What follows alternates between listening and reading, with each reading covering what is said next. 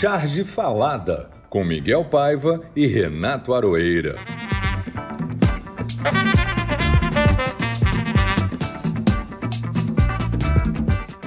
Olá pessoal, está no ar o Charge Falada de número 21.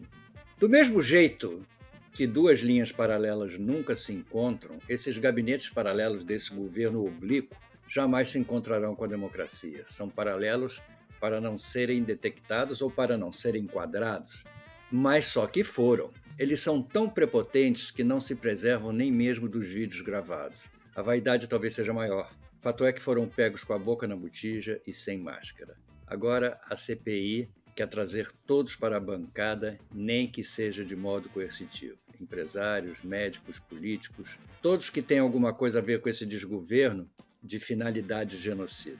O estímulo ao não uso da máscara e ao tratamento precoce com a cloroquina só mostra que a hora é essa. Ou paramos com isso, ou esse governo paralelo vai acabar com o Brasil. Diga lá, Arueira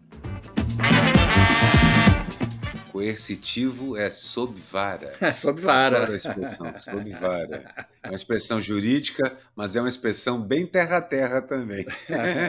hoje, hoje o, o, menino lá, o, o vice-presidente, usou essa, essa expressão. O, sob vara. Sob vara é. É, Miguel, esses governos aí, tanto esse governo do câmbio oficial quanto o governo do paralelo, já destruíram, assim, eu vou chutar, 60% do Brasil pelo tempo decorrido até agora de desgoverno e o que falta, então a gente vai ter que correr muito com esse paramos com isso, ou eles vão ter, vão ter destruído mais de 100% do Brasil, 110, 115%. Eu não sei o que isso significa do ponto estatístico e não sei também o que significa na nossa realidade. Mas quando o mandato desses caras, tanto do governo, do desgoverno, legal, mas ilegítimo, quanto o desgoverno ilegal e também ilegítimo, que é esse gabinete, um dos gabinetes paralelos, porque a gente não está levando em conta o gabinetezinho paralelo formado por alguns oficiais do Exército com o rabo entre as pernas. Esse gabinete também é importante.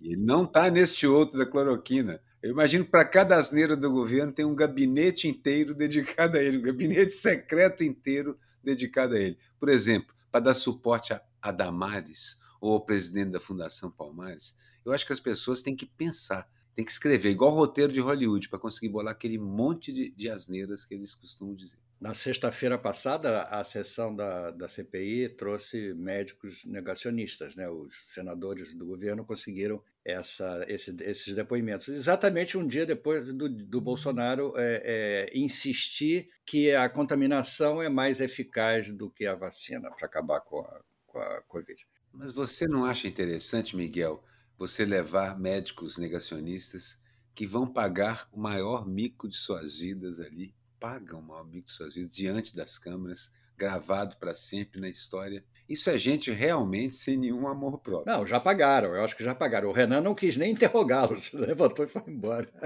Não é necessário interrogar um negacionista terraplanista. Solta Exatamente, ele e deixa ele vontade. Deixa ele falar sozinho. Mas, enfim, foi, foi, foi tenso, mas foi divertido também. Enfim, esses e outros assuntos que marcaram a semana foram registrados pelos nossos chargistas, inclusive o nosso convidado aqui, e será um tema no Charge Falada. E aí, vamos para a frase falada da semana. A frase falada. Você tem alguma, Aroeira? Você conseguiu guardar alguma? Não, é essa frase mesmo. Frase pois é.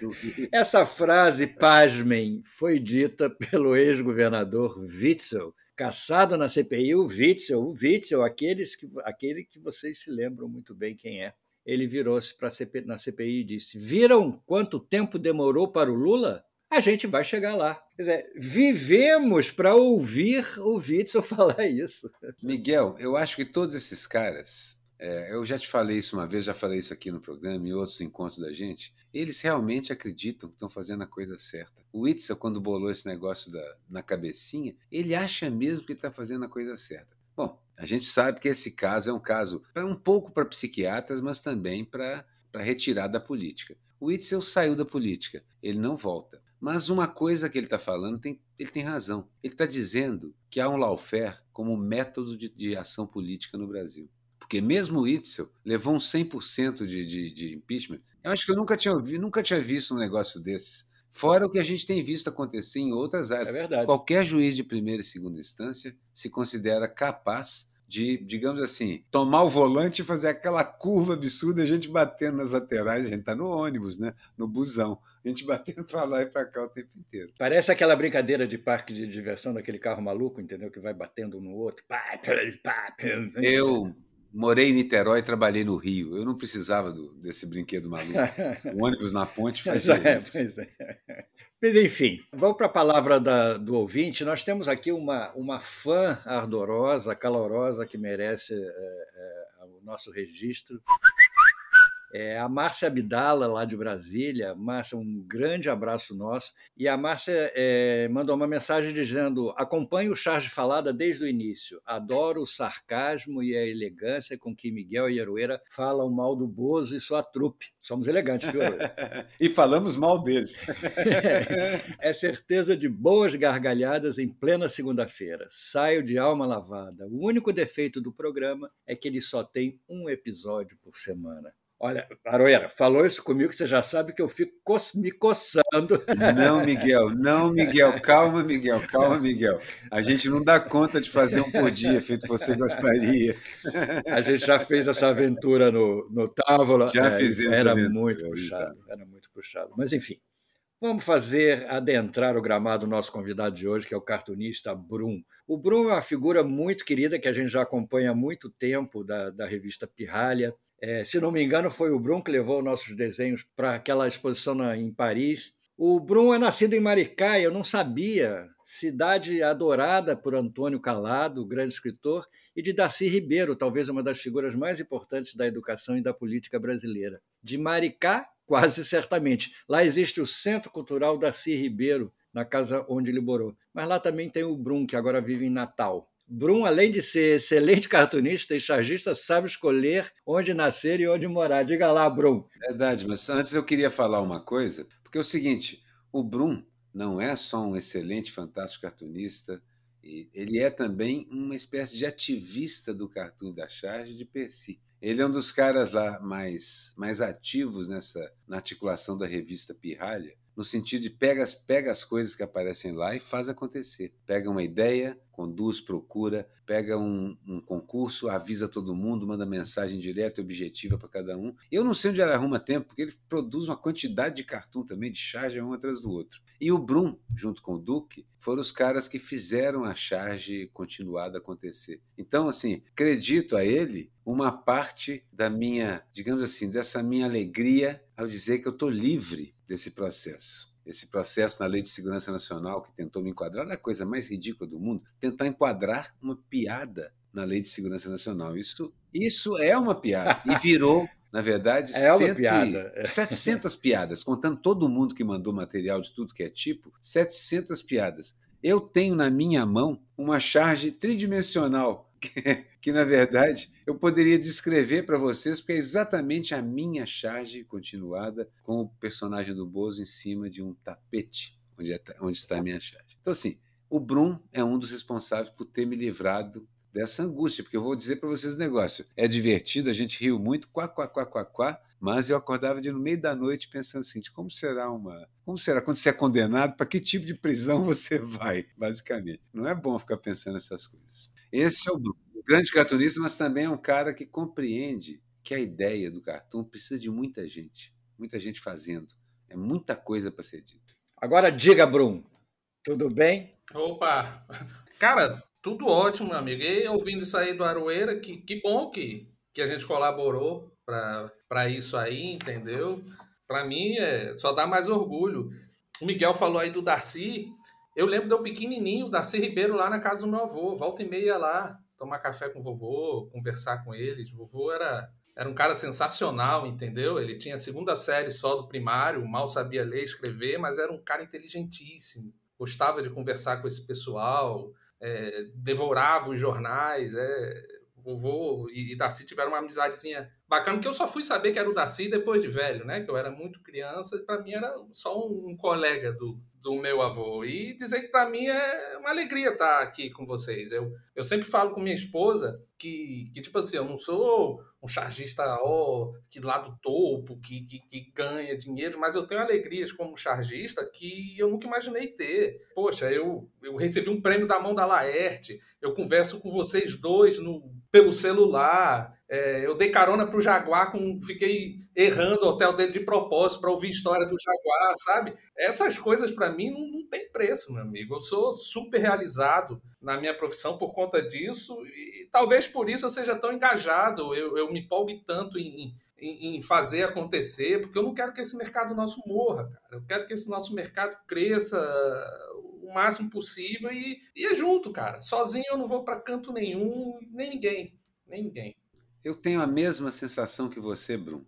Eu estou na charge também há décadas e décadas e, na verdade, não, nunca deixei de me maravilhar com as pessoas e pessoas geniais que eu conheci nesse processo. Gênios mesmo, gente com a capacidade, com um senso de humor monumental. Muitos deles com vidas difíceis, porque, na verdade, a gente não, não tem como ganhar muito dinheiro, são pouquíssimos. A maior parte de nós é estar tá pedalando uma bicicleta. Se parar de pedalar, ela cai. É verdade. Não tem jeito. Então, é, é da mão para a boca, mas nenhum de nós, eu não conheço nenhum que trocaria o que está fazendo por qualquer outra coisa. É isso que eu ia falar. O Brum, o Brum falou uma coisa certa, porque tem esse lado da profissão, que a gente fala pouco aqui, né? Esse lado da profissão que é extremamente gratificante, entendeu? É uma coisa que a gente é muito feliz de saber de fazer como acredito que sejam os músicos, entendeu? Os atores. É uma coisa assim de você de você botar para fora aquilo que, que é, é, um privilégio mesmo, entendeu? Porque é um privilégio porque não é todo mundo que consegue viver, mesmo que seja mal, mas viver disso. Pagar as contas ou pelo menos algumas contas já é, é. com o que a gente está fazendo e gostando de fazer. Ah, eu acho isso muito importante. Mas também essa ideia de sim, eu reconheço os gênios do nosso campo as pessoas que se destacam, uma Laerte, por exemplo. É impressionante a dimensão da Laerte do ponto de vista da quantidade de áreas do humor que ela trabalhou e em todas elas maestria virou referência do quadrinho, a charge, o cartoon, a colaboração, o desenho sindical. Esse tipo de coisa me enche de alegria. Isso que o Miguel acabou de falar também, um orgulho danado de fazer parte dessa confraria. E ó, Miguel, como músico, eu digo para você que é a mesmíssima coisa lá na. É um orgulho fazer parte dessa confraria. É, é uma confraria. É verdade, eu imagino. Já que você está com a mão na massa, Aroeira, toca o barco aí. Bom, nós temos uma sessão agora que ela chamava. Tinha um nome um pouco mais calmo, mais comedido, mas a gente descobriu que, na verdade, era a sessão, era o Momento Narciso. O Momento Narciso. É o Momento Narciso porque é o momento em que eu vou escolher aquela charge que eu gostei de fazer, Fiz e gostei, eu mesmo ri, assim por diante. De mim para mim mesmo, com amor. Então, a minha charge, eu passei uma semana aí fazendo outras coisas, então acabei não dizendo, mas peguei uma charge do que já tinha passado pelo programa da semana passada, que é quando o Bolsonaro sofreu aquele, aquela surpresa dentro do avião, onde ele entrou para fazer uma média e levou um fora genocida de todo tamanho. Foi um avião, estava em terra, mas eu fiz questão absoluta de desenhar um avião no ar com o genocida sendo chutado dele. Chama-se o voo do jegue. É um avião ao fundo, o fora genocida corta em diagonal o céu, que está um céu com nuvens e tal, mas claramente está na altura dos aviões, está na altura de cruzeiro dos aviões. E o Bolsonaro olhando para nós apavorado, com a máscara, mas colocada abaixo do nariz, enquanto tenta voar. É o voo do jegue. tenta se manter no ar. Né? Vai levar um puta tombo. Enfim, a minha, a minha não, eu, eu tinha feito uma, tinha escolhido uma, e nós infelizmente chegamos aos 500 mil mortos pela Covid, e com esse discurso é, do Bolsonaro da última live dele, da quinta-feira passada, eu mudei, eu mudei a charge, eu mudei o desenho da frente. Eu tinha feito o, o, Bolsonaro segurando uma cartela de bingo, dizendo ganhei, e atrás, é, em letras vermelhas, com fundo preto, escrito 500 mil mortes.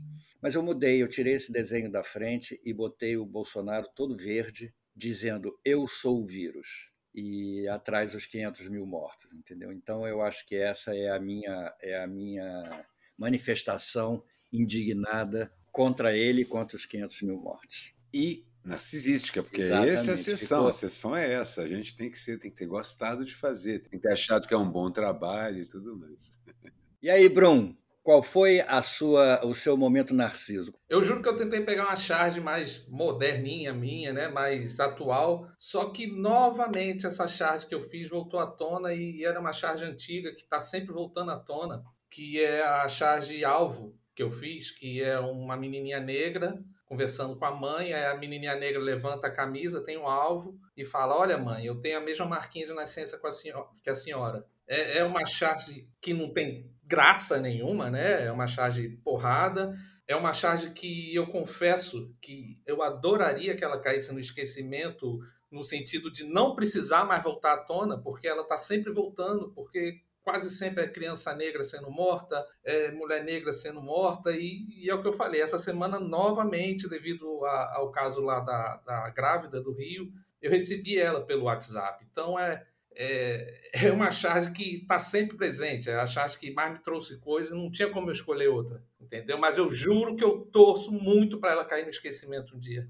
E é uma charge belíssima, Bruno, porque o desenho é muito bonito também. Conheço bem essa charge e e ela vira cartoon, né? Naquela ideia que a gente tem de que a charge, quando se torna perene, é porque há uma situação que deixou de ser apenas uma situação conjuntural, histórica, passa a ser uma situação em que a gente está vivendo. E essa, esse assassinato, essa perseguição, esse alvo, essa marquinha de nascença, dura séculos e séculos. E a gente olha em volta, claro, a luta é uma luta que é redentora, de verdade, a luta deles próprios e tal. Mas você percebe que a elite, a elite brasileira continua pensando enxergando essa marquinha o tempo todo, todos os dias. E não liga muito. É uma pessoa negra que morre. Você viu o caso dos ciclistas no Leblon, né?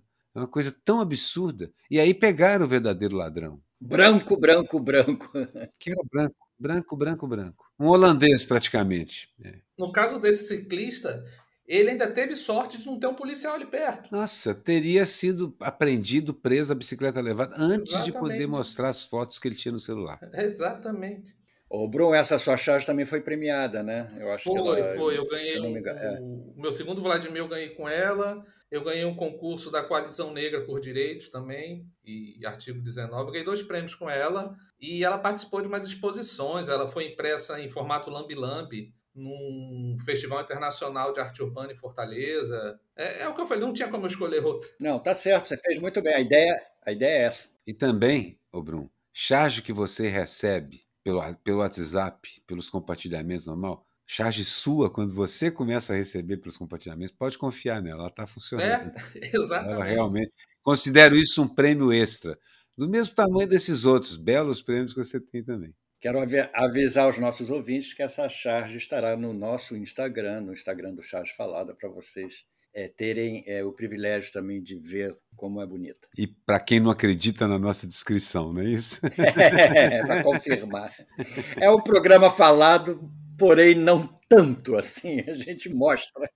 É, um programa falado, mas ouvido por São Tomé, né? Tem que ver para Enfim. Aí a gente vai para outra sessão depois dessa, que é a charge do coleguinha, a charge que deu o que falar. A charge do coleguinha que viralizou.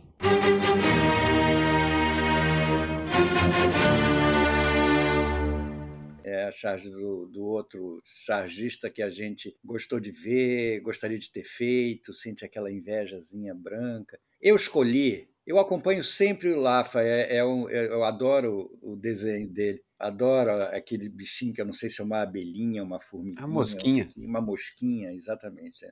E essa semana eu vi uma charge dele muito boa, que é a mosquinha dizendo assim: Outro dia acordei tão cedo que o presidente ainda não havia cometido nenhum crime de responsabilidade. muito, muito, muito, muito boa. Eu achei muito bonitinho. Assim, o Lafa tem um estilo. É uma mosquinha porque você vê aquela boquinha, é um lábio uma boquinha em forma de. que é uma bolinha assim, que na verdade é aquilo, é aquela coisinha que ela joga é em verdade, cima. É verdade, é verdade, é verdade. O Laf é um craque porque ele sim tem essa redução minimalista, milimétrica, de uma precisão absurda das coisas. O pessoal fala da internet das coisas, fala, esse é o desenho das coisas do Laf, é o carimbo das coisas, ele faz a forma definitiva. Também sou um grande fã. Eu escolhi uma charge de um habituê aqui da, do nosso programa. Já veio até aqui conversar com a gente também que é o André Damer. O Dahmer é um, para mim, assim, é um cara que compreende a realidade e a humanidade tanto e, e sempre tem o que comentar a respeito dela. Então, nesse desenho, que está um belo desenho em fundo amarelo com manchas, as, os valores do desenho estão em estão numa aquarela mais alaranjada, escura, onde dois homens conversam num bar diante dos cálices de vinho. Um deles diz: Meu filho não consegue ler um livro, um livro inteiro. E o outro diz: Meu neto não consegue ler um tweet inteiro. Aliás, essa série do essa série do Dahmer está muito bonita. Ele está fazendo uma série toda toda com esse fundo amarelo, entendeu? Com esses personagens com essas, desenhados. É, com essas luzes. né? Muito bonita, muito, Muito, bonita. muito. Muito fantástico. Qual, qual foi a sua, Brum? Charge do coleguinha. Eu queria escolher a do Machado, né? Que vocês falaram aí semana passada, que é aquela genial do tapete, mas como já foi falada, eu escolhi uma que eu dei uma risada alta quando eu vi, que foi do Jeff Portela, que é uma charge do, lá da motociata, que ele brincou com aquele desenho Carangos e Motocas e botou babacas e motocas. Aí botou, botou as motocas do, do desenho com a cara do Salles, com a cara do Bolsonaro, do Carluxo e do ministro né, da Saúde, e cada um com as frases mais, mais ridículas, né, dignas dessa galera. E, e eu só consigo enxergar essa charge ouvindo a voz do, do, do desenho, por exemplo. A, a- o ministro é aquela motoquinha chata que ficava, eu te disse, eu te disse, né? Que, que aí ele tá falando, eu, eu te disse, eu te disse, mas na CPI eu te É, disse, que não ele sei o que lá. parece- São, é sensacional, eu ri. Tem muito tempo que eu não dou uma gargalhada alta com, com, com a charge, que nem eu dei com essa da, da motoca. Não sei se foi porque ele levou lá para trás, para a infância, teve É esse, uma Madeleine. esse saudosismo também, mas foi, foi É sensacional. uma Madeleine, Bruno. Eu- É uma eu- Madeleine, que nem no Proust. Assim, de repente você mordeu aquela charge, a infância voltou toda. Inclusive, o Exatamente, ridículo o que está escondido atrás desse absurdo. Né? Entendeu? O Carluxo com a frase mais idiota. O- A, a verdade, frase do é Carluxo é, verdade. grandes milhos viram pipoca na mesa sórdida de um bumbum guloso qualquer. Tipo assim, nada com nada, a tara dele falar pro bumbum. Eu, eu sou doido para descobrir o nome de um cartunista que ilustrou frases do Carluxo. O desenho era hilariante, genial, uma espécie de Bruegel do traço com as frases enlouquecidas do, do Carluxo. Obra-prima. Eu preciso descobrir quem é para a gente trazer aqui, Miguel. Ele fez vários e realmente é de você rolar no chão de rir. Porque ele literalizou, ele pegou aquilo que estava escrito e desenhou. É inacreditável. Pega essa frase que você acabou de ver do Carluxo e imagina ela desenhada na sua cabeça. Pipocas e bundões gulosos. Imagina isso. muito bom, muito bom. Pois é. Há uma sessão agora, que é uma sessão muito importante. Na verdade, assim, acho que a primeira charge que a gente que a, que a gente usou aqui no programa foi exatamente uma charge histórica, né, Miguel? Uma charge do, do século XVIII, comecinho do século XVIII. Uma charge muito típica que nós todos já fizemos, Bruno, aquela do os potentados dividindo o mundo numa mesa de restaurante. Mas linda, porque é feita no começo do século XVIII, com aquele desenho elegante de pena e tal. E a partir daí a gente instituiu, instituiu mesmo a sessão. A charge histórica. Só que não é necessariamente uma charge que tenha sido feita antigamente. Pode ser uma charge feita ontem ou feita há pouco tempo, como essa sua, da menininha com o alvo. Ela realmente não só descreve um momento, mas ela é um marco. Então a charge pode ser um marco histórico. Então convido o Miguel a começar, porque a minha vai demorar mais tempo, vai dar trabalho. É, a minha, eu vou até, eu, eu, eu até não, no nosso roteiro ela não aparece, porque eu, eu, eu ia usar uma outra charge, mas com a charge do, do Brum, eu tive a ideia de colocar uma ilustração minha em homenagem ao Brum, pode ser histórica também, que é uma, uma ilustração que eu fiz para um texto meu, que é uma série de meninos pequenos, de crianças pobres, andando frente e de costas, saiu no 247, todas elas com a camisa com um alvo. Engraçado, o seu, o seu desenho me lembrou isso. Então eu, eu uso essa, essa, esse desenho, que funciona também como uma charge. É, são várias crianças de rua, assim, todas de, com a camiseta, cada camiseta, a estampa da camiseta é um alvo, porque as crianças continuam sendo alvos é, é, favoritos das balas achadas e perdidas, entendeu? Então eu acho que fica essa homenagem. Levando em conta que 70% desses alvos são negros. São negros, exatamente. Basicamente, por exemplo, pelo menos na estatística do encontro das balas, do acerto do tiro ao alvo, 70% são negros. A minha charge histórica, eu não vou descrevê-la inteira, vou descrever uma delas aqui. No, quando o Collor finalmente foi empichado, é, é, a gente fez, eu e o Mário Marona, fizemos a página 5 do jornal o Globo inteirinha em quadrinhos. Eu acho que isso nunca tinha acontecido na história do jornal. E mesmo na história do jornalismo, não é um evento comum. Considero histórica por isso. Também porque descrevia o momento final e se chama, título do Marona, O Dia do Juízo, afinal. Beleza. Então, eu bolei os cartoons e as charges e ele foi escrevendo o texto, contando a história, me deu um roteiro básico de cada tema. Eu fiz vários deles. E eu vou começar apenas com um deles aqui, apenas um dos cartoons que, que está, que é o que abre esse desenho. É uma cena onde estão Cleto Falcão, esse porca-voz, que o Chico chamava de porca-voz, que é o, é o Cláudio Humberto, o Fernando Collor e o Renan Calheiros, todos vestidos de mandarins, num restaurante em Beijing, porque eles estavam lá quando bolaram Putz, isso é uma... a ideia da tomada do poder num golpe a partir desse negócio do caçador de marajás. E eles, eles brindam dizendo aos 35 milhões de patos laqueados que vão nos eleger. Basicamente é isso aí. É, fizeram isso. Depois sofreram impeachment. Mas, de certa forma, obrigaram a gente a usar uma ferramenta que criou um precedente, que foi usado contra nós depois. Me lembro que alguns dos nossos colegas na esquerda diziam isso. Cuidado com isso, hein? Cada arma desse tipo que a gente levanta, depois é tomada da gente e usada contra nós. Então, um impeachment relativamente justo, como foi o do Collor, se transforma num absurdo depois quando é feito com a Dilma, porque é a coisa mais injusta que já aconteceu. E se transforma agora numa ferramenta que, por conta desses dois impeachments, um montão de gente diz: não, não vamos usar, é muita complicação e tal quando nós mais precisamos dela. Por isso que eu trouxe esse, esse, esse, essa página, não só porque realmente é uma coisa histórica você ter, você conseguir uma página em quadrinhos num jornal desse tamanho, que é justamente a sessão de política. Então essa é a minha charge histórica. Eu queria lembrar que você citou aí o, um personagem que já foi nosso bundão da semana aqui, o Cláudio Humberto. É, merece ser. Ele é, esse é aquele bundão eterno, entendeu? Ele vai ser sempre lembrado como um bom Sim. bundão. Entendeu? O Clepto. É o com cu, no meu caso. É, o com cu. O Cleto. O Cleto Falcão também ganhou merecidamente o apelido de Clepto Falcão. E ficou, colou nele. Então, o Renan foi o único que se deu relativamente bem. É aquela história a mais que vem para bem, né? Pois é. O Renan é mais escorregadio do que o resto, certamente. Mas prefiro que ele esteja lá do lado certo da CPI do que do lado errado. Gente, ele hoje parecia um guerrilheiro. Estava com a faca nos dentes. Mas, oh, Muita gente, Miguel, deve ter comentado com ele. Você, você já tinha falado, eu já tinha falado, que ele estava meio fraco, tava, né? Tava. Meio tá meio devagar, então muita gente deve ter contado para ele. Ele tomou um, um chá, uma energia, um, um ginseng, uma catuaba qualquer aí, tá lá. É verdade. Sexta-feira ele estava que estava. Aí chegamos na nossa sessão enquanto durar a Copa América, a Copa Europa, a Taça Europa, o Brasileirão, teremos o. Eu separei a histórica tão bonitinha.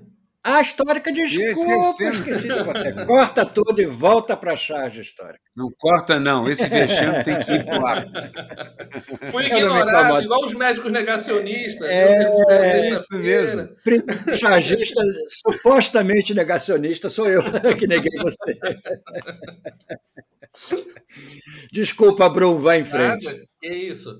É, eu escolhi uma do, do Enfio, cara, que que na verdade falo que todo mundo deveria saber e, e foi preciso, enfim, colocar numa charge. E muita gente parece que não sabe ainda que o poder é do povo, cara, que é, a, é uma das charges mais simplesinha dele, que fala tudo, que é só graúna andando e, e falando o verbo poder. Eu posso, tu podes, ele pode, nós podemos, vós podes, eles podem e acaba com eu posso. Eu acho que essa charge de estudo, essa charge era para estar tá nas é escolas. É essa charge me dá uma força tão grande quanto eu desanimo que eu tenho ela tatuada no meu braço direito, braço que eu desenho, você está entendendo? Às vezes você dá aquele desânimo, porque a gente que trabalha com informação, falar que está sempre de boa é mentira, tem hora que dá uma bad na gente, vontade de chutar o balde para o interior, viver criando galinha, sei lá o que, esquecer do mundo, mas, mas não, eu olho ali, eu posso, e é isso mesmo, eu posso, nós podemos, cara. Então essa, essa charge do enfio é perfeita. Ô, Bro, eu, eu vou te pedir, então, em vez de eu publicar a charge, eu vou publicar a tatuagem do seu braço. Mano. Você tira uma foto Manda Tira uma foto. foto. da sua tatuagem que eu vou publicar Não, no nosso Instagram. Merece. O, o Enfio está sempre na nossa sessão histórica, é impressionante. E na outra também, de Charles, que eu queria ter feito, e Miguel também já escolheu. Enfio é uma referência mesmo para todos nós. É verdade. Bom, agora sim vamos ao nosso caderno de esportes, que tem uma vinheta própria. Tem uma vinheta própria. Vamos lá, toca a vinheta. Cuaderno de Deportes, Copa América. Bom, enquanto houver futebol, haverá o nosso caderno de esporte. Enquanto houver Copa América, Copa Europa, Brasileirão, tudo, faremos uma homenagem ao nobre esporte britão. Diga, Aroeira. Quaderno de Desportos. Afinal, é a Copa América. É, pois é, a, a, nossa vinheta é assim, Quaderno de Desportos. Diga a sua, então, Aroeira, você Bom, tem uma aí na, na lança. Eu lembro do Bolsonaro falando algo como: a bola está rolando, agora a Copa América, mostrando no SBT. Aliás, foi um fracasso de audiência e tal. Então eu desenhei o Bolsonaro como um clássico besouro rola-bosta. Só que é o rola-morte. E está dizendo isso, está rolando, tá ok? Tá ok, que é o jeito como ele fala. E eu já fiz essa, acho que eu gosto de usar essa, essa metáfora do, do rola-bosta. E, esse, e é claro que a bola que ele está rolando é um vírus da Covid, com todas aquelas suas pontinhas e boquinhas assustadoras as proteínas que se agarram. É, eu, eu escolhi, eu escolhi uma do que eu acho, eu acho que é do J. Camilo, porque saiu no Instagram dele, eu não sei se ele pegou isso de algum lugar, se é um meme, porque na realidade não é um desenho, é um, uma sucessão de fotos do Cristiano Ronaldo, do famo, famoso episódio que ele afasta as garrafas de Coca-Cola quando está dando uma entrevista coletiva e causa um prejuízo de 4 milhões de dólares para a Coca-Cola. Dessa vez ele está sentado na mesma posição com uma foto do Bolsonaro na, no no lugar das garrafas e ele afasta a foto do Bolsonaro e levanta uma foto do Lula e diz Lula.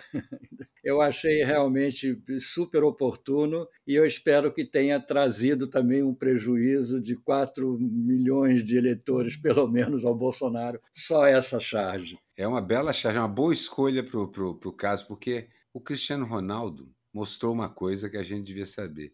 Um artista um futebolista é um artista, um jogador, um esportista está na mesma categoria que a gente é, é o espetáculo, é a beleza, é tudo aquilo que o futebol, o esporte tem. Tem um poder, tem um poder. E quando é um cara com a decência do Cristiano Ronaldo, que é um sujeito extremamente ativo, um humanista, ele é muito ativo na, nos direitos humanos, na, em trazer, em dar conforto às pessoas, diminuir desigualdade. Quando um cara desse faz um negócio tão forte quanto isso, e no dia seguinte você vê a reação do mercado, eu falo assim: eles têm mais medo de nós do que nós deles. E devemos aproveitar isso. A Coca-Cola deu uma desculpa depois dizendo que alguém disse que não, já estava caindo, as vendas já estavam caindo, o prejuízo já estava acontecendo. Não, a água é da Coca também, foi a melhor desculpa. Não, mas a água é da Coca. A água que ele bebeu também é da Coca. Oh. Aliás, é um ótimo momento para dizer não é não. A água não pode ser da coca, essa que é a é. verdade. A água é da água, é do mar, do rio, da chuva. É. e você, Bruno? Eu, eu escolhi uma do Cal, que é um cara que genial para mim, que é uma hiena com a, com a camisa da seleção, com uma carcaça né, na boca e uma bola em formato do, do vírus, né, do Covid, e, e hashtag vai ter Copa América. Eu acho que traduz bem, cara, isso essas hienas rindo, do, é, querendo se aproveitar da carcaça, entendeu? Da carniça. Que, que, que é isso, cara? A gente está vivendo num governo de hiena, mano. Ele, ele, trata o povo como carniça e quer se aproveitar da gente para falar com o cercadinho dele, para falar com a bolha dele. E essa Copa América foi isso. Pra mim. E a expressividade, a expressividade desse desenho do Cal, porque o Cal é impressionante. O cara é um desenhista da pincelada. Uma coisa que eu admiro é da pincelada solta. O cara é um expressionista. Cada desenho dele eu fico um tempão viajando. Esse da Iena é magnífico, carregado daquelas tintas pinceladas e olhares que só mesmo o desenho do Cal tem. E tem mais, tem mais casos de Covid na Copa América do que gols marcados. É, 50. Certamente. 50. Não, mais 65. 65 já, né? É, mas isso aí é gol para eles. Levando em conta que é o que eles querem, né? Matar? É. é, isso aí para eles é gol. É verdade, é verdade. Enfim. Então, já que estamos falando de coisas tristes, vamos ao que não teve a menor graça essa semana. O que não teve a menor graça. E continuando no assunto, para mim foi chegar aos 500 mil mortos pela Covid. Isso realmente não teve a menor graça. Pelo contrário, é trágico, é criminoso, é passível de punição, não só aqui, mas em qualquer tribunal do mundo. Que a justiça seja feita, realmente. A mesma coisa aqui, Miguel. Nada se compara em matéria de horror. Eu vou dar esse nome, são 500 mil, mas é meio milhão de mortos pela Covid. Eu quero que as pessoas deixem isso ecoar nos ouvidos. Meio milhão de mortos pela Covid. E sim, o genocida responsável precisa ser punido precisa, não, não sou um punitivista, mas ele precisa ser punido porque é um crime contra a humanidade. Bruno, diga lá. Eu escolhi o, o caso do menininho lá de 11 anos de Campinas que sugeriu no grupo da escola um trabalho com tema LGBT e foi atacado no WhatsApp pelos pais das outras crianças. A coordenadora ligou para esculachar o menininho. O, menino tá chorando, achando que fez alguma coisa errada. Tá desesperado, tá? Ele sugeriu um tema de trabalho LGBT. Um, menino com a cabeça muito mais avançada do que essa coordenadora da escola, do que esse monte de pai. Era para eles aprenderem com esse menino. E o menino está sendo repreendido. Eu fico pensando como é que alguém tem coragem de fazer isso com uma criança, meu amigo. Uma criança dando um, um, exemplo que a gente tinha que estar tá dando.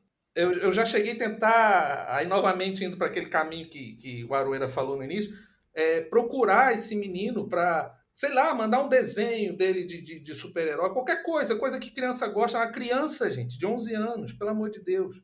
Sabe? Foi ridículo esse caso. Ridículo, ridículo. E negócio que mexe com criança, não sei se é porque eu tenho duas filhas pequenas, mexe muito comigo.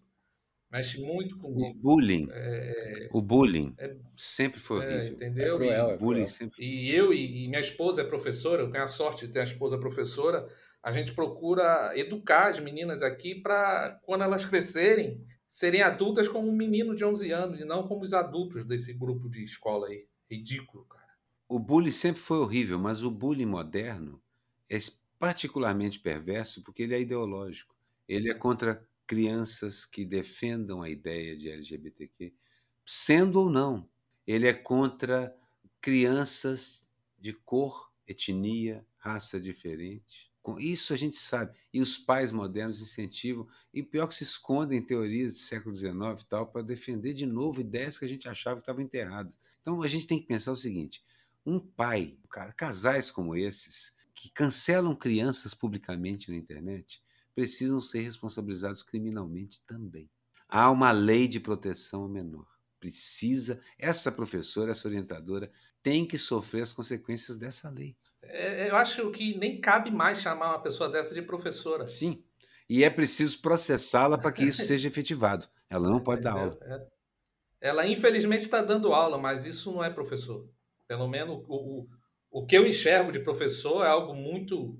muito. Cara, nem se compara. A gente está comparando pedra com maçã, sabe? Duas coisas que não tem nada a ver. O problema é que essa, assim, a gente falava do guarda da esquina, né, Miguel? Aquela coisa do Pedro Aleixo, e na verdade é o guarda da esquina, o professor da esquina, o carteiro da esquina, o jornalista da esquina, o taxista da esquina, todos eles, todo ser, todo sujeito que acha que tem que matar os outros, tem que chutar o diferente, se sentiu forte, poderoso e capaz de exercer agora, abre aspas, a nova ordem, fecha aspas, por ele próprio. Está se achando. Isso inclui juízes. Olha bem, isso inclui juízes, isso inclui médicos que decidem que não vão atender essa ou aquela pessoa. Assustador. Ô, Brum, é... vamos levantar um pouco o nosso humor. Bora. Você tem o direito de ser o primeiro a escolher o bundão da semana. O bundão da vez. Opa! Massa, eu gosto de escolher bundão. Tanto que eu nem escolhi um, eu escolhi um monte de bundão. que bom. Foram os bundões, sabe? Que é, foi essa galera que está tentando convencer as pessoas que não houve racismo no caso lá da bicicleta. Não, não foi racismo, não. O rapaz foi assaltado, ele só estava atrás. Ah, pelo amor de Deus, meu amigo.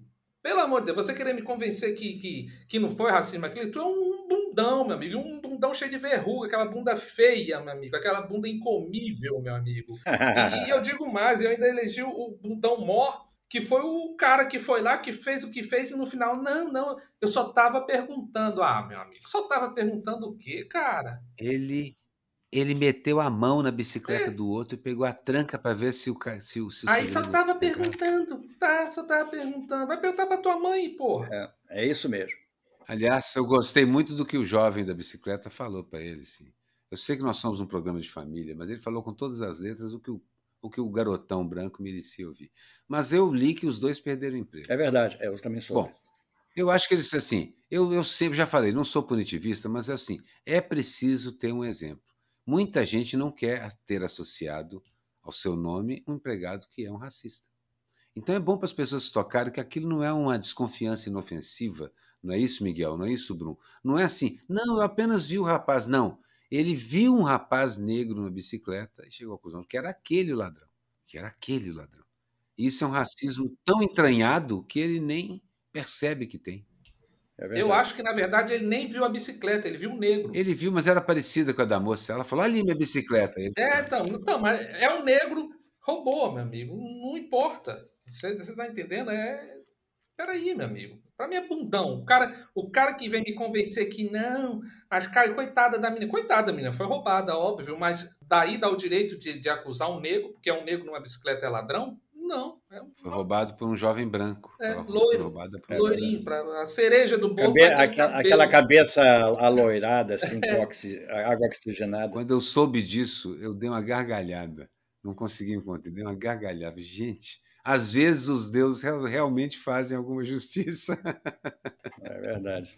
Olha só, é, eu vou deixar o Miguel falar o, o bundão dele, que é um bundão mais nobre, é um bundão mais, mais dentro dos acontecimentos mas pode, Miguel, manda Mas depois eu vou falar em cima do seu também, porque eu tenho uma observação a, fa a falar sobre tá, o seu. Se quiser, eu começo Mas o meu com bundão, meu. É... Não, não, o meu bundão, se eu não me engano, você já tinha escolhido semana passada. Não é? Já, já. Pois é, mas eu, eu insisto nele, no Carlos Wizard é um bundão que merece ser bundão toda semana. Ele é insuportável, ele é uma figura é, desgostosa, ele é uma figura realmente é, desprezível. Como diz o nome dele, ele é mágico, uma daqueles mágicos de circo de periferia, sabe aquele que, que você vê o truque, apesar dele ter sempre uma carta na manga, é uma carta marcada. E da cartola, eu espero que o senhor Visa tire um par de algemas que magicamente seja presa aos seus punhos e ele seja levado coercitivamente ou não para depor. Ele merece. Ele não é o mesmo Wizard da, dos cursos é, de inglês? ele tinha esses cursos de inglês, ele vendeu. Ele é um mercador da educação. Só isso já joga ele uns 57 pontos abaixo de qualquer categoria que eu use para entender. E ele tem uma característica que foi o Nando, o Nando Mota, que falou comigo semana passada ele parece um desenho mal feito da Cartoon Network, sabe? Esses desenhos assim, esquisitos. É, isso, dentão, isso. cara. Boa observação, boa observação. É, é, é verdade ele, ele, mesmo que ele não compareça, porque ele está fora do, do país, é, é, não acredito que ele seja extraditado para isso, mas ele teve o sigilo quebrado, então ele vai ter a vida dele de uma certa forma exposta. Ele pode não ser extraditado por isso, mas teve o sigilo quebrado. É provável que encontrem muitas razões para extraditar o seu Wizard. É, esse quebrando o sigilo pode ser mesmo. E, enfim. Vou falar do meu bundão, porque senão a gente passa para a próxima sessão sem que eu fale o bundão, né, não, não? Bruno? meu bundão não é nenhuma pessoa exatamente. É uma pessoa que tem se São pessoas diferentes, mas que ocuparam mais ou menos a mesma posição. É o carona do Bolsonaro nesses passeios selvagens de motocicleta. Em cada lugar é um indivíduo diferente, mas o cargo é o mesmo.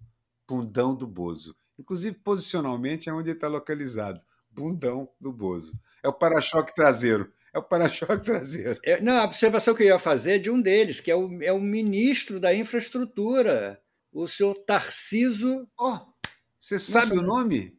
Tarciso alguma coisa. Sei o primeiro é nome, é bom, o segundo é. eu não sei. Eu não sei. Tarciso Bundão. É. Olha, eu me lembro.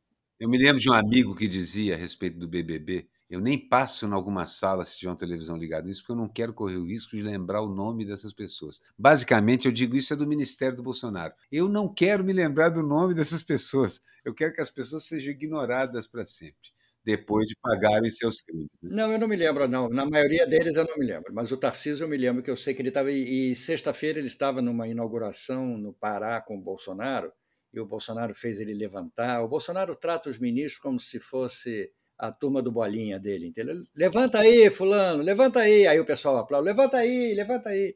É isso, é, é, é o que fomos reduzidos a isso. É evidente que, que é um excelente bundão e tal, mas sim, esse, mesmo esse meu bundão genérico tem, tem sentido. Tinha um outro que eu estava muito interessado, mas vou deixá-lo. Para a semana que vem, que ele vai continuar sendo bundão. Não, vou deixar para o mico. ah, para o mico. Certamente vai. Esse não muda, não. Esse não muda, não. Então vai, Aroeira, vai no seu mico, emenda nele. Pagando mico. Bom, eu acho assim, o, o mico da semana, para mim, quem pagou, e pagou com o próprio emprego também, foi o secretário de Turismo de Maceió, que chamou de liberdade de expressão aquele jovem sem nenhum senso. Vou, não é que ele não tem noção, ele não tem senso de noção.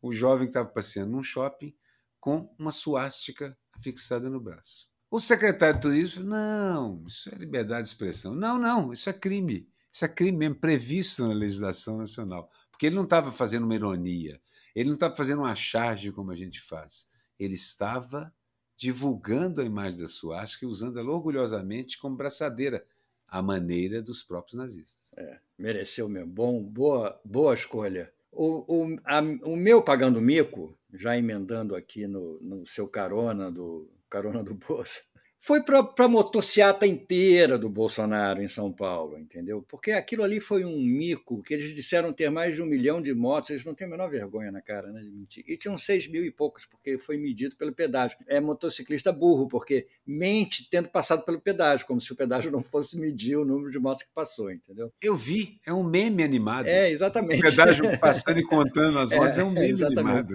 Além de tudo, o nome motociata, pelo amor de Deus, merece uma menção especial. Eta nomezinho ruim, não sei quem inventou, mas é a cara de quem promove este evento, que eu me recuso a falar o nome. Eu acho que essa moto passou. Lembra daquele filme Selvagens da motocicleta? Sim. Que sim. tinha a música Born to be Wild. A gente lembra o tempo que aí inteiro. nessa é Born to be Lie, né? Mentira, mesmo. É. Born, e a galera lá passando. É verdade, é verdade. Só pode, meu amigo. E é essa galera que eu acho que Bolsonaro quer que conte o voto impresso, né? Essa galera que contou a, a moto para ele. Claro. Eu acho que é. Claro. Eu acho que é essa. Mas, mas gente, vocês, vocês já pararam para pensar como é que o cara tem coragem de dizer 3 milhões de motos? Como é que o cara tem a cara de pau de dizer isso, o sujeito que inventa essas mentiras? Não pode fazer uma coisa mais realista? Tinha 40 mil motos, tinha 150 mil motos. Mas não, 3 milhões todas as motos registradas em São Paulo. Dá mais ou menos isso, 3 milhões. E é tu... Poxa, 70% ali é Marx entregando pizza, pelo amor de Deus. É um Marx em botão entregando é pizza. E qual, qual, foi o, qual foi o seu mico, Bruno? Ah, o meu mico, ele está pagando mico desde o início dessa CPI, que é o senador Marcos Rogério, meu amigo. Ah, esse é já campeão aqui, é campeão aqui, já foi. É, esse aí, eu, eu olho para ele, é, eu só vejo aquele cachorrinho da TV Colosso, o Capachão. Lembra do Capachão lembra, que ficava lembra, defendendo o um chefinho, É, sim, chefinho? lembro, lembro. É o Marco Rogério, cara. Como é que pode o cara se prestar a, a- ao serviço de mostrar que é um imbecil diariamente? Que é isso que ele mostra ali. Se, se alguém da, contra Bolsonaro fala que vai beber uma água, ele já faz um discurso querendo interromper, não importa. Tudo ele é do contra para poder defender essa, essa galera. Ele, ele na sexta-feira. Teve um, um episódio que passou rápido, talvez despercebido por muita gente, quando o negacionista lá falou do Amazonas, que aí o Aziz né, intrometeu, aí ele gritou: não, não fala do Amazonas, não, pode falar de Roraima, que é o meu estado. Tipo assim, que se dane quem morreu em Roraima. Sabe? Tipo assim, como é que o cara. É, é. Eu vi, eu vi esse Como é que episódio. o cara abre a boca pra falar um negócio desse? O cara tá lhe pagando um mico todo dia, cara. Ele é um pusilânime. É. Mas muita gente me diz que é assim. Não, esses caras fazem isso para desviar a atenção. Então imagina a seguinte situação: alguém se comporta como um imbecil. Então, rápido, rápido, um outro imbecil para se comportar como um imbecil, para desviar a atenção de eu ter me comportado como um imbecil. Não, ele é tão impressionante É que, uma overdose. ele, que ele conseguiu ser pior do que o Heiser com um amor platônico lá pela atriz pornô. Ele consegue ser pior do que o Heiser. É. Como assim? Eu sou pior que o Heiser, meu amigo, eu vou me matar. E ela não para de tripudiar em cima dele. Não para de tripudiar em cima dele. E esse cara, o Marcos Rogério, foi o relator da privatização da, da Eletrobras. Isso é que é grave. A gente está rindo aqui dele na CPI, mas ele, ele é, é muito mais perigoso do que a gente imagina. Exatamente. Interessante. Vai passar para a história como o cara que aumentou a luz. Porque, É, basicamente, É o que to... E uma coisa que todo mundo sente muito rápido, quase tão rápido quanto o lixo, é a luz. É. Começa a cortar ou encarecer a luz, você vai ver o pessoal ficando muito, muito, muito É irritado. verdade, é verdade. Luz e gás são as duas coisas básicas da da sobrevivência. Não, o gás, segundo os jornalões e os jornais de TV, com um charme enorme, as pessoas voltam a cozinhar no fogão a lenha. Eu adoro essas matérias onde o Brasil redescobre o fogão a lenha. Ah, vá É, tomar exatamente. Fica uma coisa mais frugal, assim, mais original. mais terra, mais né? raiz, mais orgânica. Ah, vai tomar É, mais raiz. É. Imagina aí, você almoçando numa comidinha feita no fogão a lenha e indo votar no voto impresso no dia da É, eleição. puxa vida. Ô, Aroeira, eu queria que você falasse do seu meme, porque o seu meme é muito curioso. Eu queria que você É muito. relatasse o seu meme. O meme que viralizou. É a maior parte dos memes, a gente sempre escolhe meme político e tal. Eu, de vez em quando, gosto de escolher um meme que tem a ver com algumas das coisas que eu gosto. Já escolhi um meme sobre gatos, por exemplo, que é uma série de, de fotos de história da arte de Hércules lutando com o leão de Nemeia. E o título é assim: No flagrante, Hércules tentando dar um comprimido para o seu gato. São várias pinturas, é simplesmente impossível dar um comprimido para o gato. E eu escolhi um, um meme que tem tudo a ver com que, com que eu passei essa semana. Eu fui trabalhar em música, na verdade, não em desenho. Então, fui para um lugar, numa cidade aí, onde a gente, eu e alguns músicos, com todo o cuidado e tal, é, usando as proteções e tal, a gente, uma série de produções, gravamos 10 músicas, ou compusemos alguma coisa, participamos, de, al- fizemos uns ensaios, preparando um projeto. Então, por conta disso, eu fiquei com música na cabeça. Eu adorei esse meme, que eu vi lá, inclusive, que alguém me mostrou, que é o seguinte. Como escolher sempre a música certa para a ocasião com três perguntas básicas, qualquer ocasião. A primeira, é para ouvir? Se a resposta for sim, em pé, sentado ou deitado. É para dançar? Se a resposta for sim, junto ou separado. É para querer ficar surdo? Temporária ou permanentemente? Depende da música. É maravilhoso esse meme, eu achei ótimo. Tem dias que eu já me senti assim, olha, queria ser surdo para sempre, para nunca mais. Às vezes, assistindo a CPI, eu também penso isso. Queria nunca ter ouvido, quero nunca mais ouvir nada parecido. É, eu estou fazendo a experiência agora de ver a CPI sem som. Eu já fazia com a Globo News, eu ficava só vendo as, as imagens. Agora eu tô, tirei o som da CPI e fico vendo. Nós temos uma amiga, Miguel, uma grande artista plástica e compositora, que é a Maria Vasco, e ela assiste, o Moraes vive implicando com ela, o Moraes Moreira, ela assiste esses idols, esses voices aí, sem som. Exatamente. E o Moraes, mas para que que você faz isso, Maria? Eu gosto de ver as expressões, o pessoal espremendo a música. Já que nós estamos falando de música, o meu meme tem a ver com música. Porque é, Ah, uma, é, é, uma, é uma aplicação, né, uma intervenção naquela famosa foto dos Beatles atravessando o Abbey Road, os quatro em fila e cada um segurando um cartaz escrito Fora Bolsonaro. Muito bem feito, muito bem montado. Sendo que o do John Lennon, que é o primeiro, o cartaz está de cabeça para baixo. E, e debaixo do sovaco E debaixo do sovaco esquerdo, exatamente. Eu achei muito interessante, fica sendo o meu meme dessa Muito semana. bom, Qual foi o muito seu, Bruno? Ah, foi um que eu vi ontem à noite que é, uma das postagens, né, do Carluxo, que ele botou assim: jamais vi um sujeito tão vil, baixo e canalha quanto o vagabundo. Aí o Thiago Cruz respondeu: mas independente de qualquer coisa, ele é seu pai. E-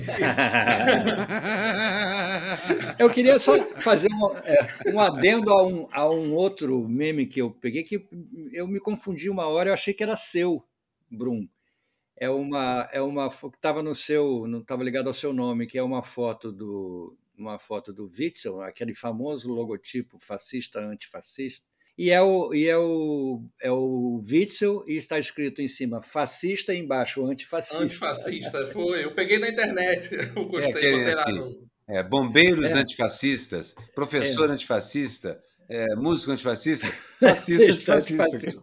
Eu Aliás, máximo. é, eu, eu tenho uma teoria que quem foi na CPI foi o Witzel Bizarro. Lembra que tinha o super-homem bizarro, que era o contrário? Lembro. Ah, verdade, verdade. o cara é. defendeu um, um- um- um sistema carcerário que recupera as pessoas. O cara que falava É. de mirar na cabecinha. Tipo assim, É, não era o Witzel. falou do Lula e tudo. É impressionante quando você passar de, de estilingue a vidraça, você muda a sua opinião sobre a pedra, não é? É impressionante. Falou da Marielle, cara. Como é, assim? não, falou da Marielle como se estivesse investigando e é. tivesse, não, e tivesse a solução do caso. E, e olha, eu ouvi na época realmente que ele, por várias, não por ser um homem decente ou coisa parecida, mas por várias razões deixou a Polícia Civil investigar e estava obtendo alguns resultados. Numa dessas de. Você sabe como é entre quadrilhas, né? Um fica apertando o outro, aquela coisa de ameaça, e aí parece que Al Capone reagiu com mais vigor do que o, do que o, o, o, irlandês achava e acabou se ferrando. É um filme policial. Mas, assim, acho que talvez haja alguma verdade, que havia uma investigação do Estado chegando mais perto dos Bolsonaros. Deve ter havido mesmo, porque de lá para cá a gente já não teve acesso a várias informações chegando mais perto disso. É, e dizem que foi isso que afastou o Witzel do Bolsonaro. Alegam que foi ele dizer que queria ser presidente, mas não, isso é muito pouco. Isso é fofoca de salão, não é isso. É, foi essa história ligada ao condomínio, ligada aos, aos suspeitos que foram presos, que moravam no condomínio, ligada à história do porteiro. Milícia com milícia, né? Aquilo que a gente falou na época. É. E ligado ao fato da milícia estar tão presente no estado do Rio de Janeiro que o Whitson insinuou que até nos hospitais a família Bolsonaro está. Enfim, é um cenário, é um cenário dantesco, digamos assim, para ficar no tema literário. É, mas com algum senso de humor, porque a gente consegue rir disso tudo. Enfim. Brum, foi, o programa foi uma delícia, realmente. Foi muito Sim, bom. Muito você bom. podia ser contratado efetivo do programa, porque. É, você entrou na onda perfeitamente, muito bom. O, o Miguel tá, acha o seguinte: que os nossos convidados fazem ou não fazem, fazem mais ou menos dever de casa. E você, você Bruno, fez tudo, é, você fez o dever de casa completo. Semana passada o Santiago não fez dever de casa nenhum, entendeu? Ele lembrava, mas ele lembrava das charges que a gente. Mas a quantidade de caos engraçadíssimo que ele contou compensou para boa. Foi, foi sensacional o Santiago, me ensinando a falar, né? O o claro, é, exatamente. É, é, o Nani também contou muito caso engraçado de Minas Gerais. Enfim. Acho que agora pegamos uma pessoa que não é do Nordeste, mas que mora no Nordeste há muito tempo. Poxa, pois é. é mas mas o, o Miguel falou aí, né, que estou no Nordeste, mas sou, mas eu tenho o maior orgulho de estar nordestino, cara. Eu, Ótimo. Eu vim pra... E você já está falando até com sotaque. Tô, tô, tô com sotaque. Engraçado que o povo daqui acha que eu tenho sotaque do Rio, vou pro Rio, acha que eu tenho sotaque daqui. Eu tô perdido no Ei, limbo. Passo pela mesma coisa. Chego em Minas Gerais, eles me farejam e me tratam como estranho. É, eu chego aqui no Rio, a mesma coisa. É aquele mineiro ali. Entendeu? Mas eu tenho maior. Como eu gosto disso aqui, como eu me apaixonei pelo Nordeste, entendeu? Eu tenho maior é uma maravilha de falar mesmo. que tenho duas filhas nordestinas. O Miguel falou muito bem que você não só soube escolher onde nascer, mas também onde morar. Onde morar. É, é verdade.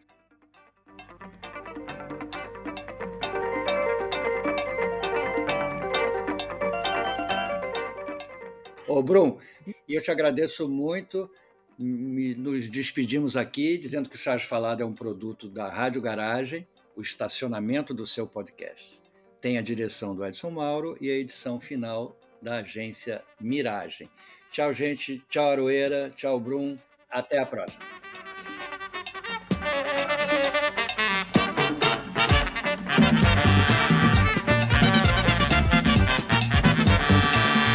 Charge Falada, com Miguel Paiva e Renato Aroeira.